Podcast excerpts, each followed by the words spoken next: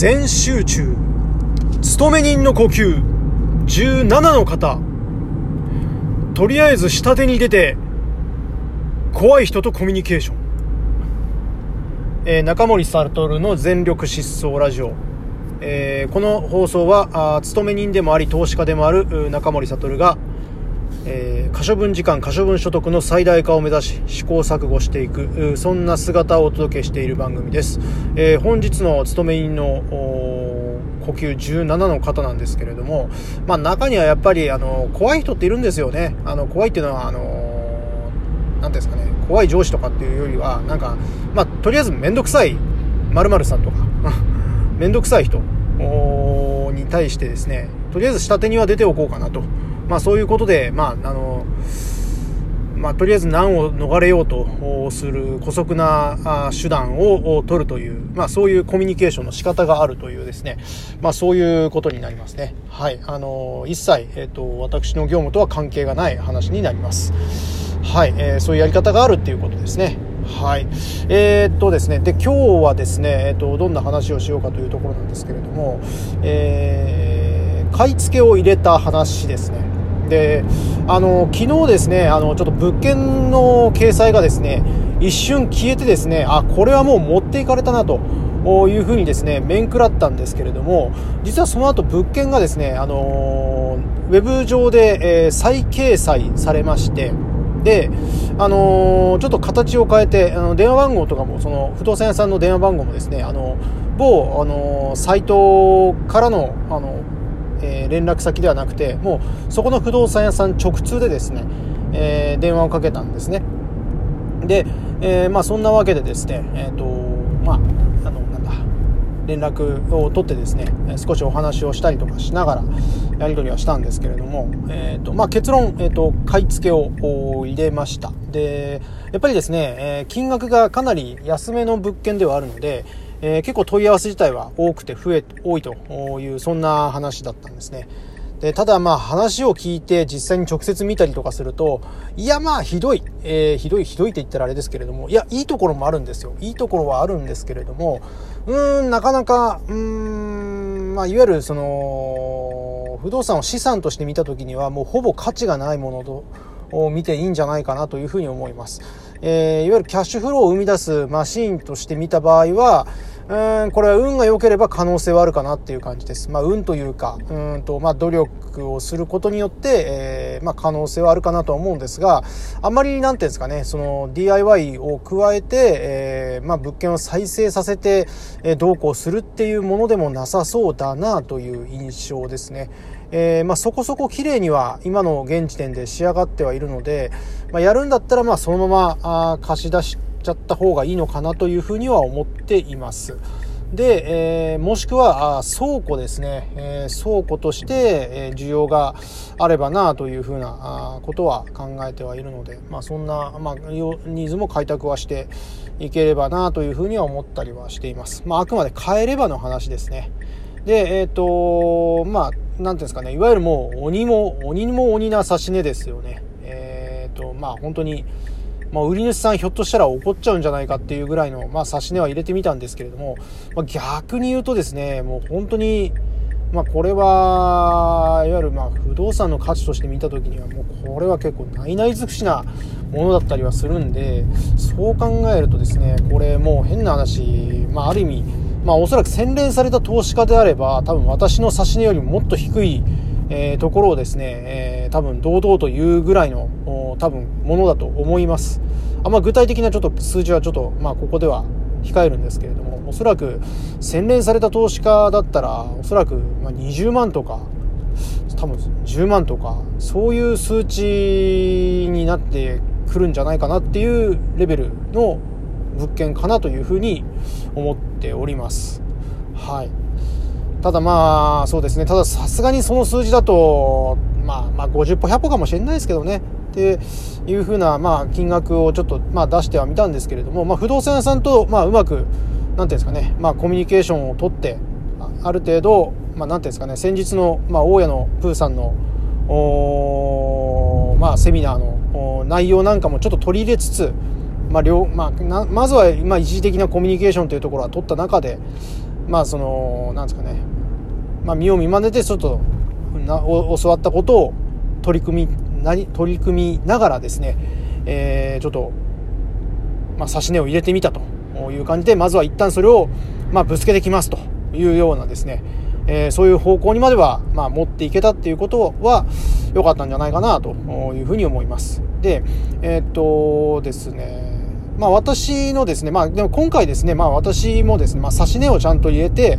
まああの、買い付けを入れていくっていうようなですね、あの、まあ行動っていうのも、結構やっぱり慣れが必要だなっていうふうに思うんですよね。で、えー、っと、今までですね、まあ、買い付けを入れて、えー、っと、まあ、変えたりとかしたこともあるんですけれども、やっぱり振り返るとですね、もっとこうしときゃよかったなとか、あまあ、そういう反省があるんですね。で、まあ、そういうのを含めて考えると、まあ、良かったのかなっていうふうに思ったりはしてます。っていうのは、うんと、まあ、話の中というかですね、うんと、ある程度物件の、なんていうんですかね、想定をしてるじゃないですか。あの、こういう感じだったら、多分、差し値これくらいだったらいけるんじゃないかなとか、あまあそういうふうなこととかを、まあ話、まあイメージをしながら、まあ物件を見に行って、想定通りなケースっていうのはあんまりないんですよね。で、想定、でも想定とはちょっと外れてるけれども、なんとなく自分の中ではこのイメージっていうふうなものを持っていたから、とりあえずそのままなんか、その、うーん、まあ、いっか、みたいな感じで、その想定していた指し値を言っちゃうみたいなですね、えー、ことっていうのが実はこれまであったんですね。で、まあ、変えたり変えなかったりっていうところではあるんですけれども、やっぱり、うんと、まあ、反省をするんですよ。うんと、もっと、その、この条件だったらもっと、差し、もっと低くやっぱり主張すべきだったかな、まず、まずは最初はというようなですね、えー、そんなことも考えたりはしました。っていうことで考えると、まあ、実際に話を聞いてみると、え、ー、と、まあ、想定していたものよりも、なんていうんですかね、ひど、ひどかったっていうか、うん、結構シビアだなっていうところもあったんで、まあ、それは自分のその想定していた金額よりも、さらに低い金額で、それでもまあ、うんと、想定、想定というか、多分洗練された投資家だったら、多分、それ以上はもっともっと出さないだろうなっていう数字ではあるんですけれども、それだとさすがにきついだろうなって思いますし、今の私だ、今の私としては、まあ、キャッシュマシンでもやっぱり欲しいので、キャッシュマシンになる可能性があるんであれば、あ安く買えるんだったらもうそれがいいと思うので、まあ、安く買えることが最大のリスクヘッジということで、まあ、ある程度自分の中で、まあ、取れるであろう最大のリスクを踏まえた数字っていうのを、まあ、出させていただいたっていう感じですね。はい。まあ、なかなかちょっと具体的な数字っていうところを、まあ、言ってしまうのも、まあ、変えたら変えたで、うんまあ、変えたら変えたらいいのかな？どうなんだろう？わかんない。えっと、まあ、とりあえず、まあ、そういう感じで指し値は入れてみましたが、果たしてそれがどういう風になるんだかですね。うまくいくのかな？いかないのかな？まあ、うまくいってもいかなくても、まあ、これは経験ということで、まあ、あのー、しっかりと、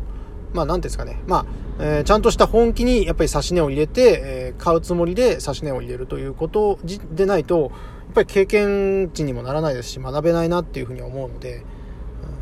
ていうふうには思うので、はい。なので、あとはもう本当に、えー、まあ業者さん頼みということにはなるんですが、まあなんとか一つちょっと頑張っていただきたいなというふうに思います。はい。まあ、今回もちょっと差し値入れて、えっ、ー、と、いろいろと、まあ、なんですか、自分の中では、なんていうんですかね、経験値は増やさせてもらいましたし、えっ、ー、と、一応そういう、こういう、まあ、ところにまで持っていけたというか、まあ、私も自己資金そんな多くない中でやっているので、えっ、ー、と、まあ、結構躊躇するっちゃ躊躇するんですが、まあ、そういう中でも、まあ、今回は、まあ、ちょっと、エイヤで、ちょっと、まあ、いろいろ、自分の中では動けたので、まあ、それはそれで行動ができて、で、その行動の過程の中で、えっ、ー、と、自分がいろいろ、まあ、なんていうんですかね、気づくというか、まあ、勉強にはなったので、まあ、それはまあ、なんですか、シャドーボクシング的な、あの、ことだかもしれないけれども、それはそれで良かったなっていうふうな、まあ、そんなお話でしたね。はい。抽象度が高い。はい。すいません。というわけでした。はい。まあ、そんな感じです。で、そうですね。で、明日以降なんですけれども、ちなみに、えっと、こちらの放送なんですけれども、えー、っと、明日から私、ちょっと勤め人の休日を、まあ、3日連続取るということになりまして、えー、そんなわけでですね、まあ、ちょっと家族と過ごす時間がかなり長くなりそうなんですね。えー、というわけで、ちょっと、この、まあ、3日ぐらいはおそらくこの全力疾走ラジオお休みになる可能性が高いと思われます。えー、少なと、まあ、なんですかね。ちょっとご了承いただければと思います。で、えっと、まあ、この勤め人の呼吸シリーズもですね、えー、まあ、だんだんとネタが尽きてきつつあるんですけれども、まあ、もう完全にもうこれネタが尽きたよというところまでは、あの、やっていきたいなというふうに思いますので、えー、もうしばらくお付き合いいただければと思います。ちなみに、あの、この元ネタである鬼滅の刃なんですけれども、最近映画の、なんですか、ティザー広告ですか、がリリースされましたね。えっ、ー、と、公開が10月ということなので、なんと、まあ、実は結構楽しみにしております。まあ、それまでの間にですね、私もちょっと原作読みたいんですけれども、なかなかね、原作読めるタイミングはないかな。まあ、アニメはだけは見させてもらったんですけどね。あ、そんな感じで、ちょっと、まあ、そちらも楽しみではありますというところです。はい、えー、それではですね、えー、今日も、まあ、こんな感じで、えー、おしまいにしてまいりたいと思います。えー、見返りを求めず、人に優しく。